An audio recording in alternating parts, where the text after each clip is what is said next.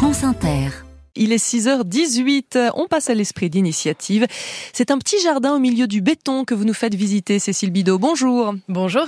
Vous nous emmenez à Bron, dans la banlieue de Lyon. Dans un îlot de nature au pied des immeubles de la cité Caravelle, dans le quartier du Terraillon. Un terrain vague de 1500 mètres carrés a été transformé en jardin sur proposition des habitants, encadré par la régie de quartier. Clélia Lardin est responsable du service de médiation sociale. Donc on a 33 euh, parcelles euh, très fourni. On a beaucoup de, de maïs, tournesol, des fleurs. Voilà, entouré d'arbres fruitiers. Dès son ouverture au printemps, toutes les parcelles ont été attribuées. Il y a encore une quarantaine de jardiniers sur liste d'attente.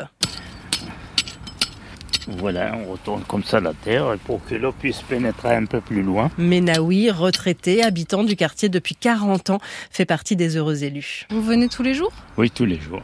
Je passe même si je fais rien du tout, voir comment ça pousse, ça fait le plaisir de voir les, les plantes. Ce nouveau jardin a vraiment changé la physionomie du quartier? Alors si l'on en croit les anciens, il a complètement transformé l'atmosphère. Vous me connaissez peut-être, c'est monsieur Aïtali Ibrahim qui habite juste en face. On peut aller voir votre Ouais, parcelle on peut aller. Là, j'ai de la menthe, j'ai de l'épaiement et un peu de tomates et des fois un peu de pommes de terre et des fois on donne à des voisins, on donne à ceux qui ont besoin. C'est une autre vie nouvelle. En projet, une future parcelle collective et une pergola pour faire de l'îlot nature un vrai lieu de vie.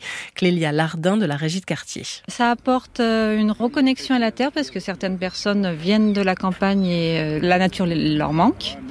On était sur un quartier qui était très dégradé, qui avait une très mauvaise réputation. Et là, effectivement, on est sur quelque chose de, de joli, qui donne envie, qui même fait des envies. Alors, une originalité de ce jardin, c'est qu'on a un poulailler là, juste euh, derrière nous. Est-ce qu'on peut y aller? Oui, bien sûr, on va pouvoir rentrer dans le poulailler.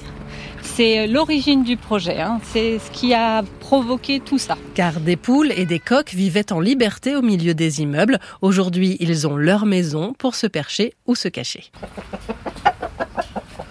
Alors, le micro rouge a l'air de les impressionner, peut-être parce que ça ressemble à leur crête.